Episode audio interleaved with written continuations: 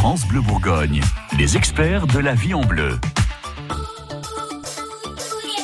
Votre magazine du quotidien prend soin de vos animaux de compagnie. Jean-Jacques Dens, vous êtes notre vétérinaire. Vous nous rendez visite très souvent hein, dans cette émission. Alors c'est toujours compliqué de faire boire euh, un chat alors qu'il en a besoin. Le chat, c'est important. On avait déjà eu l'occasion d'en parler, mais il existe plein d'astuces pour faire boire un chat euh, qui n'aime pas boire. Jean-Jacques, on peut par exemple mettre un petit peu de lait dans son eau? Exactement. On va utiliser euh, le lait comme du sirop pour enfants ou comme du pastis pour adultes pour agrémenter. Avec modération pour Avec adultes. hein. modération, bien sûr, mais le sirop pour les enfants aussi, pour les chicots.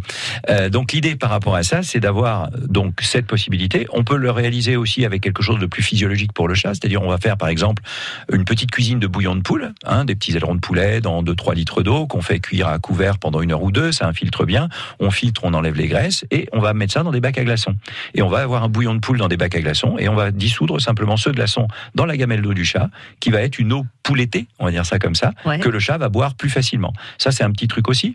Il y a un truc aussi indirect, c'est d'utiliser des légumes verts qui sont riches en eau, comme les courgettes par exemple, en additif à nos croquettes habituelles. Donc, on coupe nos petits bouts de courgettes en petits cubes, crus ou cuites, mais crus, ça évite de les faire cuire. Et puis, on va demander au chat, est-ce que tu aimes, est-ce que tu aimes pas? S'il aime, on a tout gagné. On peut aller dans des quantités de courgettes qui vont jusqu'à deux fois la quantité de croquettes. Et là, l'eau va être naturellement par cette courgette. Voilà, c'est des petits trucs. Maintenant, euh, il y a aussi des trucs, on va dire, naturels, c'est la l'eau qui court. On va pouvoir constater que certains chats vont aller boire dans les fonds d'évier, vont boire quand le robinet cou- court, etc., etc.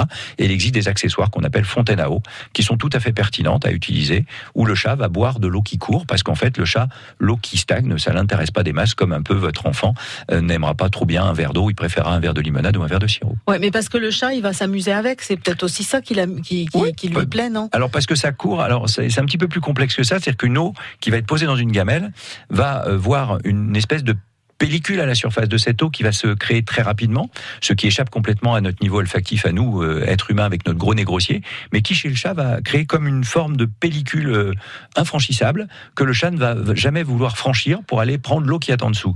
Donc si on fait courir de l'eau, bah, naturellement cette pellicule d'eau ne va pas se créer et automatiquement le chat, bien sûr, va s'amuser avec l'eau, mais pas que. Ouais, Il va avoir une eau courante. Et si on n'a pas la possibilité de faire ça, euh, c'est peut-être changer l'eau au moins deux fois par jour euh, dans sa gamelle, qu'il ait au moins une eau très propre. Alors ça, c'est le béaba, c'est-à-dire que naturellement, il faut changer cette eau au moins deux fois par jour, mais souvent, ça n'est pas du tout suffisant pour ces chats un peu délicats. Les conseils de Jean-Jacques Dens, notre veto, mais aussi tous ceux de nos experts hein, sont à retrouver sur francebleu.fr.